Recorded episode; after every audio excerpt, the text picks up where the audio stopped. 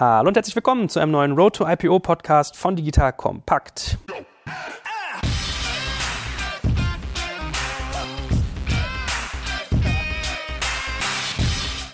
Mein Name ist Jörg Kaczmarek und heute sitze ich mit zwei alten Bekannten hier. Ich fange mal auf der linken Seite an, der gute Peter. Hallo Peter. Hallo Joel. Und auf der rechten Seite jemand, der den Hörern von Digital Kompakt, die aufmerksam sind, auch schon bekannt sein müsste. Der gute Julian. Wir haben nämlich auch schon mal fleißig mit dem Christian Leibold gepodcastet. Auch dir ein warmes Hallo. Hallo Joel. So, und wir starten natürlich erstmal noch eine kleine Vorstellungsrunde. Also vielleicht fangen wir mit Peter ganz kurz an, dass du mal ganz kurz sagst, was du tust bei der Deutschen Börse, was da so passiert in deinem Feld, dass wir verstehen, was du heute sozusagen hier beisteuerst. Sehr gerne. Ja, ich bin bei der Deutschen Börse im Bereich Pre-IPO und Capital Markets für den Bereich Venture Network tätig. Das ist der Bereich bei der Deutschen Börse, der sich um die vorbörslichen Unternehmen kümmert. Unsere Hauptaufgabe hier ist, die Unternehmen im vorbörslichen Bereich mit den passenden Investoren zu verknüpfen und natürlich sie im besten Fall auch auf einen potenziellen Börsengang vorzubereiten. Mhm. Das machen wir für verschiedene Tätigkeiten, die sich aufteilen in Kapitalvermittlung, ähm, ein Trainingsprogramm, was wir entwickelt haben und ein Netzwerk aufzubauen, um die verschiedenen Interessengruppen miteinander zu verknüpfen. So, und da passt du ja super rein, Julian. Also ihr müsst ja wahrscheinlich relativ oft mal irgendwie einen Sync haben. Sag doch auch noch mal ganz kurz, was du genau tust, womit du deine Brötchen verdienst ich bin Johann Riedelbauer. Ich leite das Deutschlandbüro von JP Bullhound. Wir sind eine internationale Tech-Beratungsgesellschaft, Tech-Investmentbank. Wir beraten bei Wachstumsfinanzierungsrunden in späteren Phasen und bei Firmenverkäufen, haben weltweit 100 Mitarbeiter, in Deutschland über 10 Mitarbeiter und wir beraten ca. 30 Deals pro Jahr. Und der große Unterschied ist, dass wir eigene Büros in New York, San Francisco und Hongkong haben, um eben wirklich weltweite strukturierte Prozesse durchzuführen im Wettbewerb. Man merkt, du hast internationalen Blick quasi auf das, was du tust, also in dem klassischen M&A-Geschäft. Das heißt, wir können ganz viele spannende Sachen heute über Deutschland erfahren, aber vielleicht auch mal den Blick über den Tellerrand wagen, wie wir so im internationalen Vergleich dastehen. So, und heute soll es ja in der Tat um die späte Unternehmensphase gehen. Also Börsengang wäre ja theoretisch eine ganz späte, wenn man so will. Ihr guckt euch ja, hast du gerade gesagt, eigentlich den Pre-IPO-Bereich an. Das heißt, ihr guckt natürlich, wie kann man Investoren und Gründer zusammenbringen, um die Wahrscheinlichkeit zu steigern, zu erhöhen, dass irgendwann mal ein Börsengang auf der Uhr stehen könnte. Und auch dein Job, lieber Julian, muss dem ja nicht zuwiderreichen, dass wenn man jetzt eine Firma verkauft, kann es ja trotzdem noch sein, dass sie im Nachgang an die Börse geht. Dazu später mehr. Aber fangen wir doch mal vielleicht mit der wirklichen Spätphase an. Dich ruft man quasi, wenn es wirklich an Finanzierungsrunden geht, die schon substanzieller sind, die in der, sagen wir mal, Ausrichtung einen höheren Anspruch haben, was jetzt KPIs angeht, was Verhandlungen angeht, etc. pp. Wie genau muss ich mir das vorstellen? Wie fängt das mit dir typischerweise an, dass du ins Spiel kommst bei so einer Firma? Wir beraten Unternehmen ab 15 Millionen gesuchtem Kapital. Das kann eine Mischung aus Primary und Secondary sein. Firmen in späteren Phasen, die schon ordentlich ihr Geschäftsmodell bewiesen haben und das Kapital brauchen, um weiter durchzustarten, Expansion zu beschleunigen, international zu expandieren. In diesen Fällen beraten wir von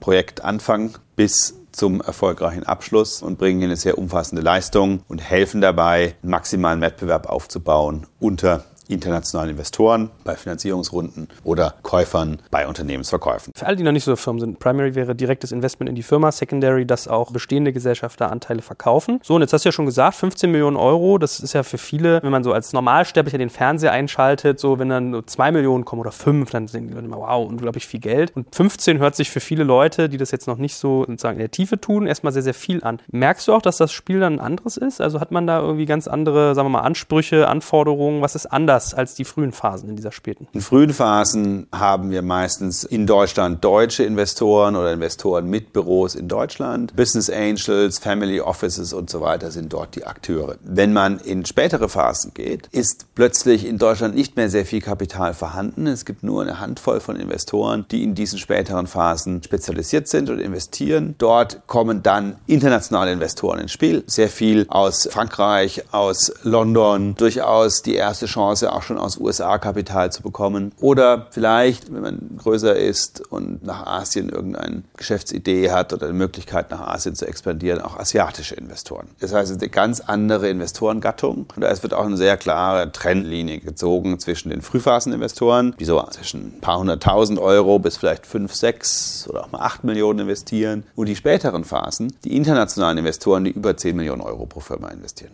Wie lange dauert so ein Prozess dann ungefähr, wenn ich jetzt auch internationale Akteure mit reinnehmen möchte?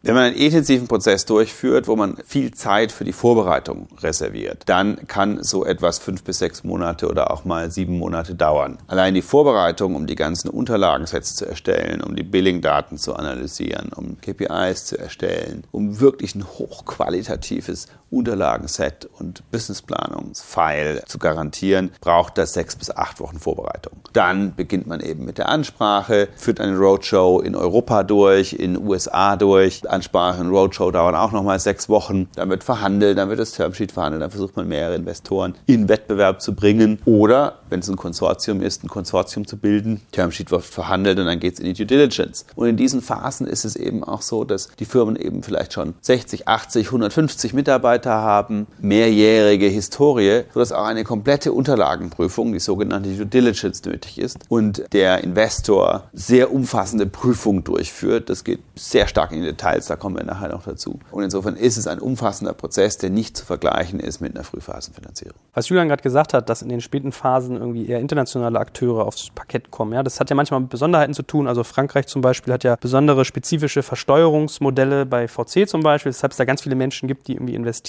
Aber beobachtet ihr sowas auch bei der deutschen Börse, dass die Firmen, die ihr in eurem Netzwerk habt, die ihr sozusagen als Kandidaten für einen potenziellen Börsengang mal erachtet, dass die sich zusehends im Ausland umsehen? Ja, und ich möchte eigentlich gleich dazu anfügen, leider. Für uns wäre es natürlich wünschenswert, wenn wir auch in Deutschland größere Venture Capital Firmen generieren könnten, die auch im Endeffekt die Kapazität haben, ein Startup über mehrere Runden oder über mehrere Finanzierungsphasen hinweg zu begleiten und wirklich für den globalen Markt vorzubereiten. Also ich kann eigentlich Julian hier nur zustimmen. Es deckt sich genau mit unserer Einschätzung und auch den Entwicklungen, die wir in den letzten drei, vier Jahren jetzt auch aus den Erfahrungen mit dem Menschenwerk gesammelt haben. Die Finanzierungssituation in der Frühphase, wir sprechen hier vielleicht eher so eine Million bis fünf, sechs Millionen, die hat sich durchaus sehr gut verbessert in Deutschland. Wo es eben immer noch hapert, ist, sobald es eigentlich um die zweistelligen Millionenbeträge geht, 15 Millionen ist, glaube ich, hier eine gute Größe, dass wir dort eigentlich fast ausschließlich Finanzierungsrunden sehen, die von internationalen Investoren getätigt werden. Und warum ist das auch langfristig sozusagen oder kann es zu einem Hindernis führen? In der Regel haben diese Investoren ja auch über Gesellschafterrechte, gewisses Machtpotenzial, gewisse Ausübungsrechte über die weitere Entwicklung des Startups. Und wenn wir natürlich langfristig auch hier in Deutschland, in Europa wirklich große Tech-Unternehmen bauen wollen, ist es natürlich wichtig, dass auch die Investoren die Unternehmen hier halten wollen und nicht eben abziehen nach USA oder nach Asien. Ich meine, wird das Ganze nicht auch relativ komplex? Wenn ich jetzt zum Beispiel mal an US-Investoren denke, die haben ja oft ganz andere Steuerungselemente in so einer Firma zum Beispiel. Also wenn ich jetzt irgendwie einen Beirat mir betrachte, den gibt es ja zum Beispiel im deutschen GmbH-Gesetz gar nicht. In den USA ist der fest verankert als etwas, womit du im Prinzip deine Firma steuerst. Das heißt, die haben ja auch teilweise ganz andere Vorstellungen. Wenn Ami kommt, will der eigentlich auch immer einen Beiratssitz und der Beiratssitz muss im Prinzip Durchgriff haben auf die Firmenentscheidung und nicht nur ein Expertenbeirat sein. Also solche Faktoren können ja da eine Rolle spielen oder ganz viele wollen dann auch, dass man auch eine Inc. irgendwie gründet in den USA. Ist das so, dass wenn man irgendwie den Tellerrand quasi größer macht, dass das ganze Geschäft auch und der ganze Prozess komplexer wird?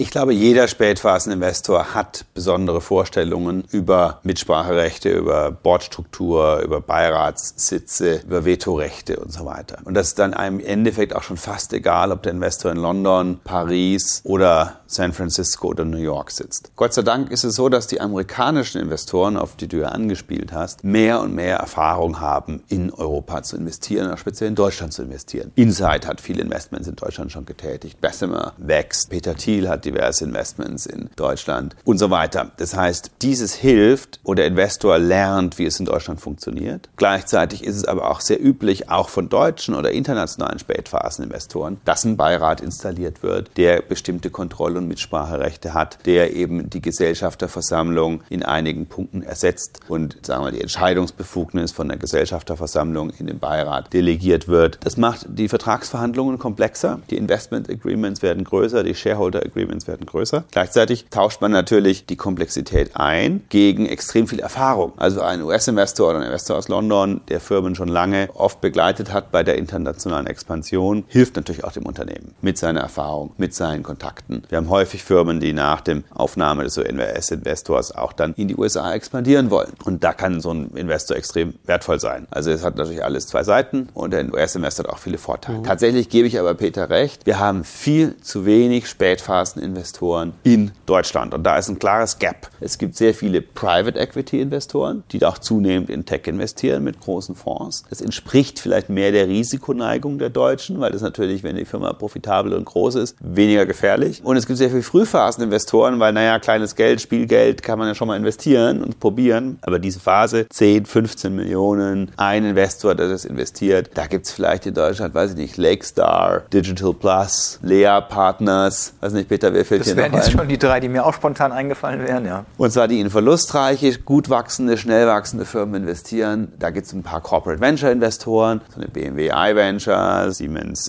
Next 47, Telekom, T Capital, aber die investieren auch wieder international und häufig nicht nur in deutsche Firmen. Bosch Ventures ist auch sehr aktiv, aber die sind eben sehr überall sehr aktiv und ich glaube, deren deutsches Portfolio ist typischerweise relativ klein. Und insofern ist das deutsche Börse Venture Network extrem wichtig, um da aufzuklären, um die wenigen Investoren, die man hat, zusammenzubringen, um Konsortien zu bauen. Und es gibt ja neue Initiativen. Die KfW hat den Auftrag, Finanzinvestoren zu unterstützen als Ankerinvestor als LP. Da gibt es einige Initiativen, aber ich glaube, Steuergesetzgebung, die Risikoneigung bei den großen Family Offices und Versicherern, das ist alles noch in Deutschland viel weniger ausgeprägt als im Ausland. Wo du die KfW erwähnst, hältst du es für möglich, dass man von staatlicher Seite dort auch Programme aufsetzt? Weil so die Klassiker sind ja eigentlich irgendwie IBB, HTGF, KfW-Geschichten. Ist das in so einer Phase noch realistisch, dass man da als Staat vielleicht auch mal das eine oder andere regulierend mit einbringt, dass man sagt, wir schaffen da irgendwie Fondskonzepte oder ähnliches? Oder ist das eigentlich schon viel zu teuer und passt vom Risikoprofil gar nicht. Ich glaube, der Staat kann da einiges mehr machen und es ist spät erkannt worden, aber es ist erkannt worden. Die KfW zum Beispiel, die investiert nicht direkt, sondern die investiert als Investor in Venture-Fonds und es ist so wie der European Investment Fonds, das gibt es auch auf europäischer Initiative, das sind Investoren, staatlich gebackt, die ausschließlich in die Venture-Fonds investieren und damit die Fondsgröße erhöhen. Je größer der Fonds ist, desto besser kann auch in späten Phasen investiert werden. Genauso gibt es auch staatlich die Initiative Coparion, das ist ein Co-Investor mit Sitz in Köln, der hilft auch, dass die Rundengrößen größer werden. Und die investieren dann eben mit privatem Geld zusammen. Aber es ist natürlich nur ein Tropfen auf dem heißen Stein. Die Venture Capital Kultur und Growth Equity Kultur aus Paris, London, New York oder San Francisco, das sind Ökosysteme, die deutlich weiter voraus sind.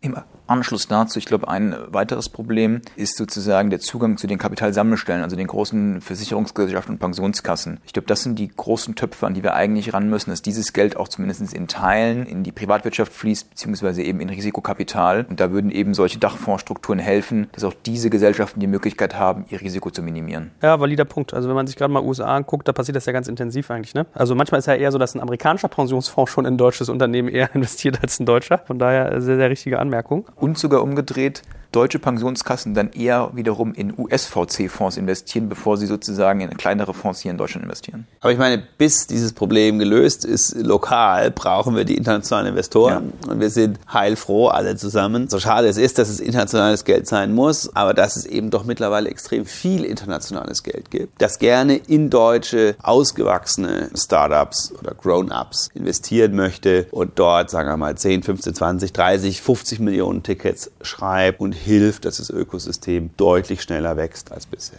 Gut, lieber Johann, dann lass uns doch mal spezifizieren. Worauf achten eigentlich Finanziers in späteren Phasen? Wie verändern sich die Dynamiken? Also es ist ja auch ein bisschen so am Anfang, ja, wenn ich noch ganz jung bin, kann ich ja noch viel auf Vision verkaufen. Ja, da sind die Bewertungen vielleicht sogar höher, weil ich weniger KPIs, weniger Messbarkeit habe und es geht mehr so um den, um den Gründer, wie sehr der überzeugend ist. Wenn ich später werde, hast du ja auch gerade gesagt, die Zusammenstellung dauert schon teilweise sechs bis acht Wochen, gibt es ja mehr Informationen. Das heißt, was passiert denn eigentlich an Dynamik und an Relevanz in so einem Prozess? Ich glaube, es dreht sich auch mal die Position um. Das heißt, in einer sehr frühen Phase ist der Startup-Unternehmer eher Bittsteller, versucht den richtigen Investor zu finden, der an ihn glaubt und das Team muss überzeugen, die Geschäftsidee muss überzeugen. Man muss zig Gespräche führen mit den jeweiligen Investoren, um dann die zwei, drei Investoren zu finden, die an einen glauben, die einem helfen, die die Bewertungen zahlen, die vernünftig ist und so weiter. In späteren Phasen ist es so, dass das Unternehmen, der Erfolg des Unternehmens, die Kundengewinne und die Zahlen für sich sprechen. Gleichzeitig das Risiko etwas minimiert wird für den Investor, weil das Unternehmen bewiesen hat, dass das Geschäftsmodell funktioniert, dass sie wachsen können, dass sie Umsätze generieren können und zum Beispiel auf Deckungsbeitrag 1, Contribution Margin 1 oder so profitabel arbeiten und natürlich der Overhead und die internationale Expansion massiv Geld fressen aber eigentlich das Geschäftsmodell im Kern profitabel betrieben werden könnte. Damit reduziert sich das Risiko. Damit erhöht sich auch das Interesse der Investoren. Und wenn man zum Beispiel eine Software-as-a-Service-Firma hat, die 8 Millionen, 10 Millionen, 12 Millionen Umsatz generiert, Annual Recurring Revenues, also jährlich wiederkehrende Umsätze, dann ist es ein klarer Beweis. Und wenn diese Firma um 60 bis 100 Prozent pro Jahr wächst und von mir aus auch verlustreich ist und aber trotzdem beweist, dass das Wachstum funktioniert und der Vertrieb skalierbar ist, dann geht es ganz klar um die harten Zahlen. Und das mache ich jetzt mal an dem Beispiel Software as a Service fest, weil das kann man, glaube ich, sehr gut nachvollziehen. Da geht es darum, wie schnell wächst das Unternehmen, wie viel neue Kunden werden gewonnen, wie viel wiederkehrende Umsätze werden vertraglich zugesichert, wie hoch ist der Churn, also die Kunden, die wegfallen, können aus den bestehenden älteren Kohorten Upsell betrieben werden, also kann man den Umsatz pro Kunde erhöhen. Und wenn die Metriken gut sind und man einen harten, strukturierten internationalen Prozess fährt,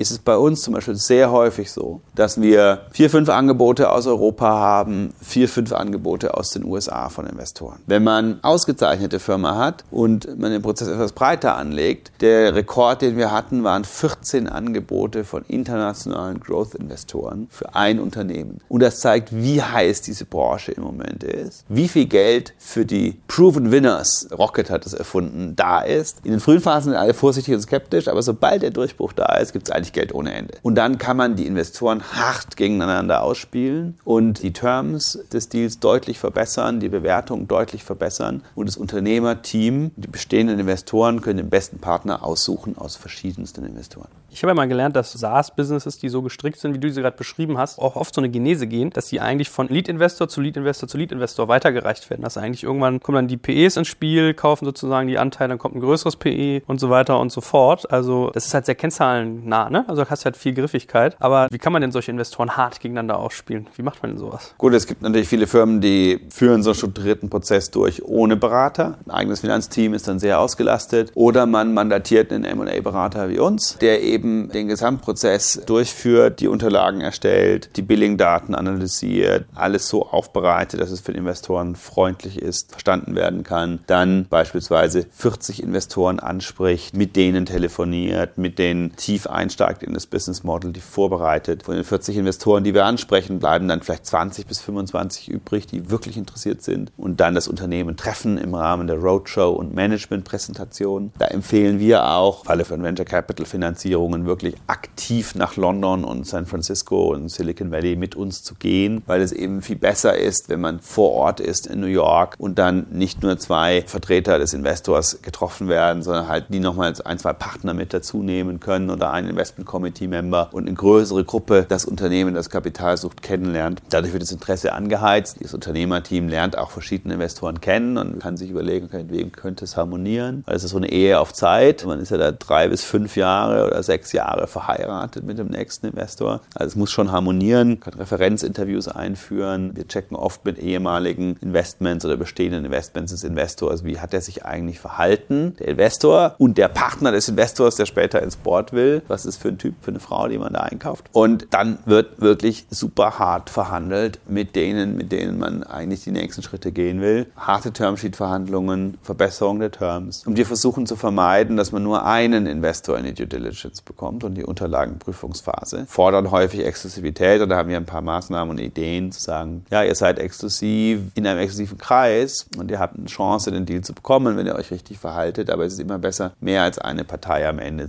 zu haben, mit der man verhandelt, damit die Partei weiß, wenn man sich schlecht anstellt oder schlecht verhandelt oder zu hart versucht, was zu optimieren, sondern sofort rausfallen kann, weil es ja einen anderen zweiten Käufer gibt oder Investor gibt, der im Rennen ist. Okay, also Wettbewerb, ein klassischer Faktor. Dann irgendwie sehe ich ein, die Ehe auf Zeit, dass es menschlich auch stimmen muss. Das würde mich ja nochmal interessieren, wie man so diese Exklusivität aufgeweicht bekommt. Also wenn du sagst, das ist eigentlich so eine harte Forderung und gerade auch Amerikaner haben ja vielleicht auch nochmal so ein anderes Selbstbewusstsein als irgendwie der geneigte Deutsche, weil die Geldtöpfe auch größer sind. Gibt es da so typische Handgriffe, mit denen man denen beikommen kann? Also da ist ein bisschen Betriebsgeheimnis von uns. Wir haben eine Methode gefunden, dass man denen Teilexklusivität gibt und trotzdem mit anderen Parteien weiter weiter in der Due Diligence agieren kann. Und die genauen Details gibt es nur auf persönliche Nachricht und Treffen mit mir.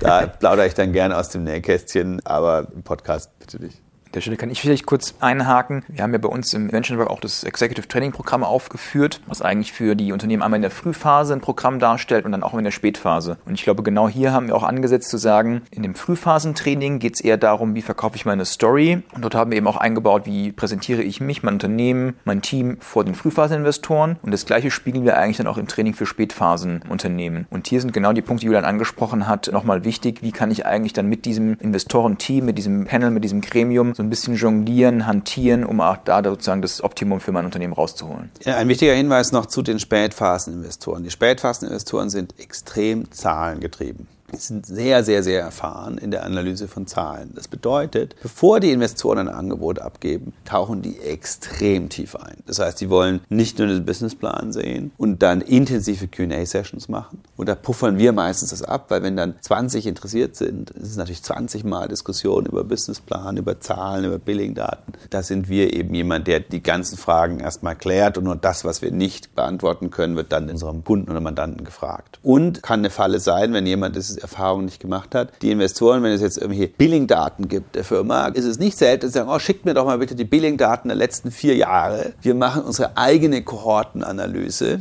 und Churn-Analyse da drauf. Und wir wollen wirklich sehen, dass das, was ihr in Unterlagen versprecht und im Businessplan drin habt, auch wirklich sich abbildet in den Billing-Daten. Und da wird es haarig manchmal. Und da ist es wirklich wichtig, das vorher alles selber durchgecheckt zu haben. Und das machen wir für unsere Kunden. Muss man da eigentlich Angst vor Wissensabfluss haben? Weil so ein Gründer ist ja eigentlich immer bedacht, seine Zahlen eng bei sich zu halten, dicht an der Brust sozusagen. Und jetzt gehst du irgendwie hin und legst irgendwie vier Jahre Umsatzdaten auf bei einem Investor, wo du nicht weißt, ob der vielleicht in seinem Portfolio eine Bude hat, die irgendwie an solchen Zahlen auch interessiert ist. Ist das ein Thema? Wir sorgen und sichern, dass die Investoren, die wir ansprechen, nicht in Wettbewerbsunternehmen aktuell investiert sind. Tatsächlich kann man natürlich nicht vermeiden, dass der Investor gleichzeitig Firma 1 und Firma 2 anschaut. Jedoch ist es so, dass nach Unterzeichnung eines Termsheets erst der Zugriff auf Billingdaten kommt. Also in der Due Diligence ist es erst dann. Und in der Due Diligence achten wir auch darauf, dass die Investoren es wirklich ernst meinen. Das heißt, die haben typischerweise einen Rechtsanwalt, Steuerberater, vielleicht einen Commercial Due Diligence-Berater, der eben die Marktseite und adressierbaren Markt und Kundenbefragung und sowas abdeckt. Und das ist ein Ernsthaftigkeitscommitment. Also wenn der Spätphaseninvestor mehrere hunderttausend Euro Beraterkosten ausgibt, dann ist es ein ernsthaft Interesse an dem Investment. Es bedeutet eben, dass er das auch nicht einfach nur mal so macht, um die Daten zu bekommen. Mhm. Wenn ein Investor jetzt in die Due Diligence geht und kein externes Team, also kein Anwaltskanzlei, kein Wirtschaftsprüfer ja, und so weiter beauftragt, dann macht das natürlich misstrauisch. Und dann achten wir da sehr darauf, was wir wann freischalten und fragen danach, ja, warum ist denn eigentlich noch kein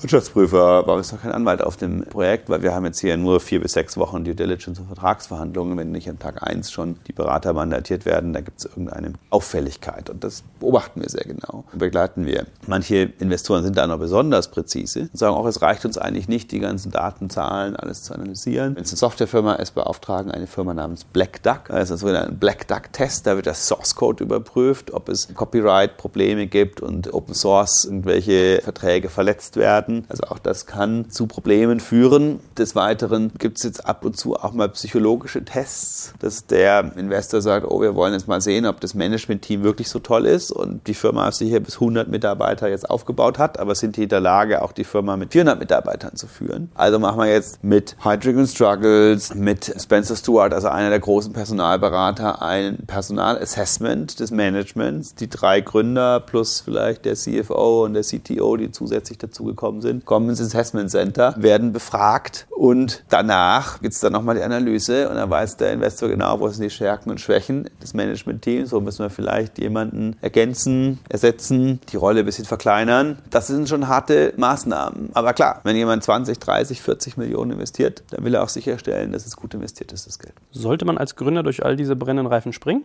Um einen Top-Investor zu finden, der das fordert, muss man durch diese brennenden Reifen springen. Da gibt es viel Coaching von uns. Wenn man Nein sagt, dann muss man halt einen anderen Investor finden. Mhm. Wenn man zwei, drei Investoren in der Abschlussphase hat, muss man sich nicht alles gefallen lassen, aber man muss sich bewusst sein, okay, wenn man das halt nicht macht, also man sagt, nö, ich mache kein Persönlichkeitsassessment bei dem Personalberater, dann sagt der Investor vielleicht, okay, können wir nicht investieren und lassen wir es bleiben. Mhm. Dann bietet es sich eher an, wahrscheinlich das zu machen als Training und eher als so sagt, Übungsaufgabe und Training sieht. Wenn dann der Investor sich danach zurückzieht, ist es nicht schlechter, als wenn man Nein gesagt hätte zu dem mhm. Assessment. Wie kriegst du denn den Wettbewerb dahin? Also normalerweise, wenn du Investoren ansprichst, die sagen ja in der Regel nicht nein, ganz viele sagen ja manchmal vielleicht. Ne? Also was du auch gesagt hast mit dem ernsthaften Interesse bemessen. Also du hast jetzt schon einen Indikator genannt, an dessen du Interesse abliest. Aber wie kriegst du es denn hin, dass du in diesen teilexklusiven Kreis, wie du ihn genannt hast, äh, vier, fünf Investoren vielleicht drin hast und nicht nur einen? Also es sind typischerweise in der Due Diligence nicht vier bis fünf Investoren, weil das ist hm. nicht zu handeln fürs Team. Da gibt es so viele Fragen, so viele Meetings, dass man hier nicht mehr als zwei, maximal Fall drei parallel handeln kann kann. Also egal wie viele da mitarbeiten und erledigen, da hat doch immer Fragen zu alten Verträgen, zu Steuern, zu Source Codes und so weiter. Und wenn man zu viele Investoren hat, dann wird man keinem gerecht. Das heißt, Optimalfall ist eigentlich zwei. Ein Frontrunner, der besonders gern gemocht wird und ein Backup-Kandidat, der auch sehr gut ist. Und auf die zwei konzentriert man sich und mit denen arbeitet man in der Due Diligence. Wie bekommt man Ernsthaftigkeit hin? Ich glaube, man muss halt wirklich unterscheiden. In der frühen Phase ist viele Investoren, die gucken, sich nicht sicher sind, vielleicht die Firma auch mal zwei, drei Monate beobachten wollen,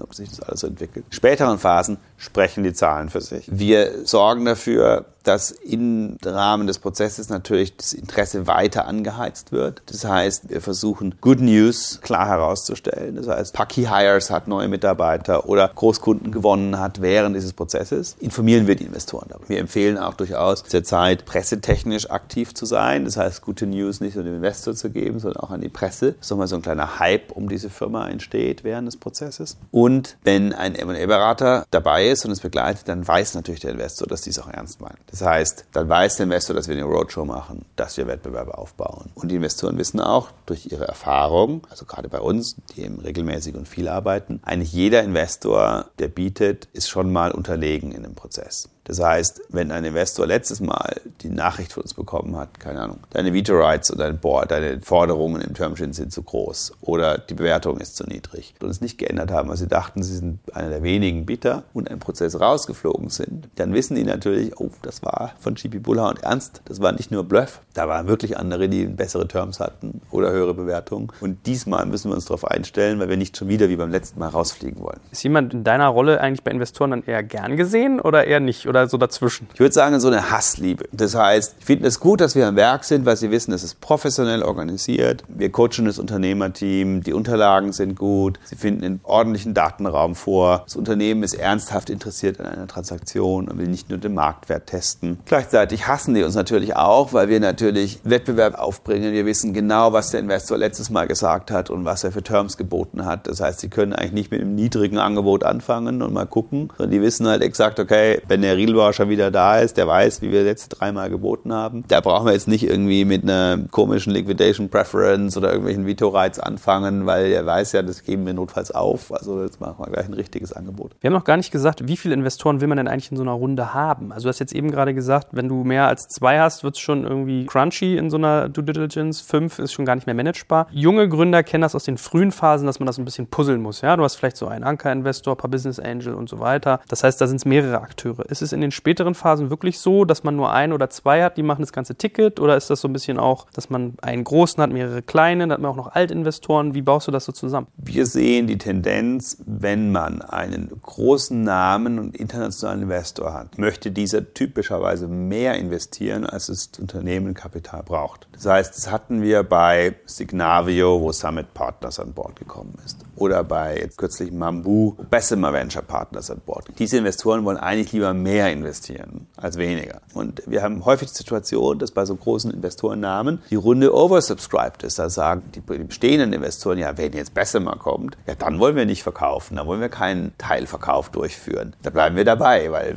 so eine hohe Bewertung, super, das wird eine große Nummer. Und da muss man eher verhandeln und suchen, will denn nicht doch jemand ein bisschen was verkaufen von den bestehenden Shareholdern? Kann die Firma nicht vielleicht doch 5 Millionen mehr Kapital brauchen? Bei sehr großen Runden oder wenn der Unternehmer sagt, naja, wir wollen vielleicht noch jemand reinholen, der strategisch uns besonders hilft, ein Corporate Venture Investor, asiatischen Investor in Kombination, da muss man ein Konsortium aufbauen, wobei dann in den späten Phasen typischerweise einer wirklich im Lead ist und die ganze Due Diligence und alles macht und dann die anderen Investoren Co-Investoren sind. Und das entscheidet sich meistens im Laufe des Prozesses und was das Gründerteam möchte. Was ist mit dem spannendsten Faktor für jeden Unternehmer? Thema Bewertung. Also also wie gehst du hin und optimierst Bewertungen? Was ist dafür nötig? Was sind die Maßnahmen oder die KPIs, die man sich betrachtet? Ist es rein so Umsatz mal X und dann geguckt, in welcher Branche man ist? Oder wie geht das bei euch? Also es ist in den späteren Phasen häufig so. Umsatz, Wachstumsrate, Cashburn, die Kombination aus diesen schaffen dann mal X die Bewertung und das mal X hängt eben davon ab, von dem Umsatzwachstum, wie viel Cashburn, wie viel Churn bei Software as a Service zum Beispiel ist vorhanden. So, das sind die harten Fakten. Nun ist es so, das Geschäft besteht halt nicht aus harten Fakten, sondern es besteht eben auch aus subjektiver Wahrnehmung. Wie gut ist das Team? Kann das international skalieren? Was glaubt der Investor in fünf Jahren an Verkaufserlös erzielen zu können? Je teurer er die Firma in fünf Jahren verkaufen kann, desto mehr kann er heute bezahlen. Und diese soften Faktoren sind so stark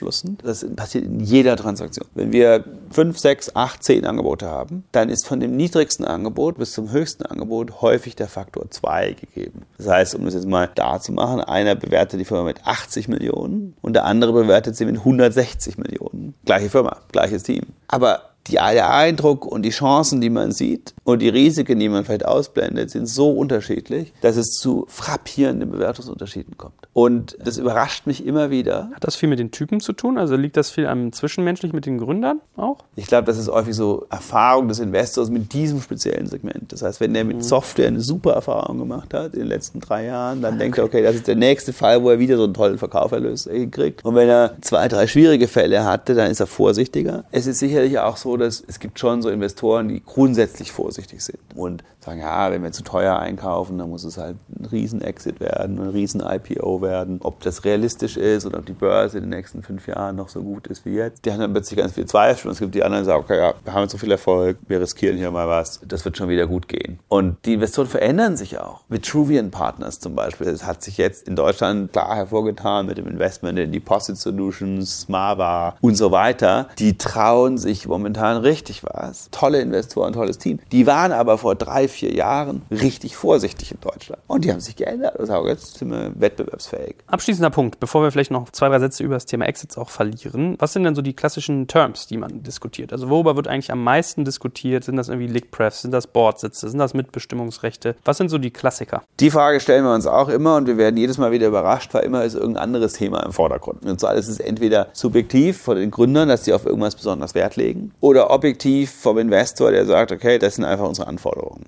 Neben der Bewertung ist ganz klar Liquidation Preference ein großes Thema, weil das eine hohe wirtschaftliche Implikation hat. Und zwar speziell in dem Fall eine hohe Implikation hat, wenn die Firma eben nicht so gut entwickelt, wie man plant und man einen Verkauf durchführt, der vielleicht nicht zweimal oder dreimal so hoch ist, wie man einsteigt von der Bewertung, sondern irgendwie vielleicht die Bewertung sogar niedriger ist oder nur gleich hoch. Und dann gibt es die weiteren Rechte. Und wir sind sogar so weit, dass wir häufig jetzt schon bei so späten Phasen Wachstumsfinanzierungsrunden ein Termsheet Draft vorlegen und sagen, das ist unser Termsheet Draft. Und wenn du Änderungen haben willst an den Terms, mach jetzt die Markups, damit wir eben nicht nur ein indikatives Angebot bekommen, sondern exakt wissen, welche Terms du geändert haben willst. Entweder im Vergleich zum bestehenden Investment Agreement oder so, was so Standard-Terms sind. Und dann fragen wir ab, okay, was sind die Rechte, die du forderst? Welche Vetorechte hast du? Welche Board Seats? Das sind die einfachen Themen. Wo es richtig kompliziert wird, ist so Sachen wie Bad Lever. Was passiert, wenn der Unternehmer relativ früh geht? Sind seine Anteile weg? Wird er bestraft? Dann Drag Along, Take Along Rights. Also wann darf eigentlich der Investor einen Verkauf initiieren? so Demand-Exit-Rights. Was ist, wenn der Gründer verkaufen will? Kann er den Investor mitnehmen und zwingen zu verkaufen? Ab welcher Bewertung ist das möglich? Gibt es irgendwelche Hurdle Rates? Das sind wirklich komplexe Themen. Wir hatten jetzt mal einen Fall, wo es ganz intensiv wurde, was passiert, wenn der Gründer verstirbt? Ist er dann Good Lever? Ist der Bad Lever? Was passiert mit dem Anteil? Es wurde sehr emotional von Seiten des Gründers, der gesagt hat, ja, ich verhandle nicht über meinen Tod. Das könnt ihr vergessen, dass wir das irgendwie covern, dieses Thema. Es gibt immer neue Herausforderungen. Seht ihr da auch geografische Unterschiede zwischen den einzelnen Investoren? Ich glaube, das ist total individuell. Das hängt davon ab, wie die das Team einschätzen. Das hängt davon ab, welcher Partner beim Investor ist. Also es ist teilweise gar nicht so, dass der Investor es immer gleich hat, sondern es ist immer das Team des Investors, das vielleicht auch ein bisschen anders sieht. Das ist immer verdammt viel Verhandlerei. Also man hat da nicht so sein Standardset. Es gibt ein paar Schwerpunkte, wie du gerade gesagt hast, Lickpress Bewertung, wo klar ist, dass man intensiv drüber redet, aber ich lerne, man kann da gar nicht mal sein Standardpaket abziehen. Bist du eigentlich auch Therapeut so ein Stück weit in so einem Prozess? Also es gibt schon Fälle, wo man die Gründer, es ist wie so eine Achterbahnfahrt, großes Interesse, dann gibt es vielleicht ein paar Absagen von Investoren, die man sicher glaubte, dann kommen die Angebote, dann sind alle total euphorisch, in der Due Diligence ist vielleicht immer irgendwelche Probleme, die auftauchen, wo es dann wieder schwieriger wird. Ich würde mich nicht als Therapeut bezeichnen, aber vielleicht schon als Motivator und Mediator und vielleicht auch jemand, der mal beruhigen muss. Gut. Exits wäre sonst noch so ein Case, der natürlich auch in dein Feld hineinfällt, in deinen Arbeitsbereich. Ist das ähnlich? Also tust du ähnliche Dinge in einer Exit-Verhandlung wie in einer Spätphasen-Finanzierungsverhandlung oder ist das nochmal ganz anders? Also Exits ist grundsätzlich natürlich ähnlich. Jedoch kommt eine ganz große Komponente herein beim Exit, ist das Thema Synergien. Also, was kann der Käufer bringen? Weil die Synergien immer reflektieren auf erstens mögliche möglicher Kaufpreis. Das heißt, wenn der Käufer sehr viel Synergien hat oder aus der Firma was viel Größeres machen kann, kann er auch mehr bieten. Das heißt, wir diskutieren Synergien sehr früh im Prozess. Teilweise haben wir sogar leicht unterschiedliche Materialien pro Käufergruppe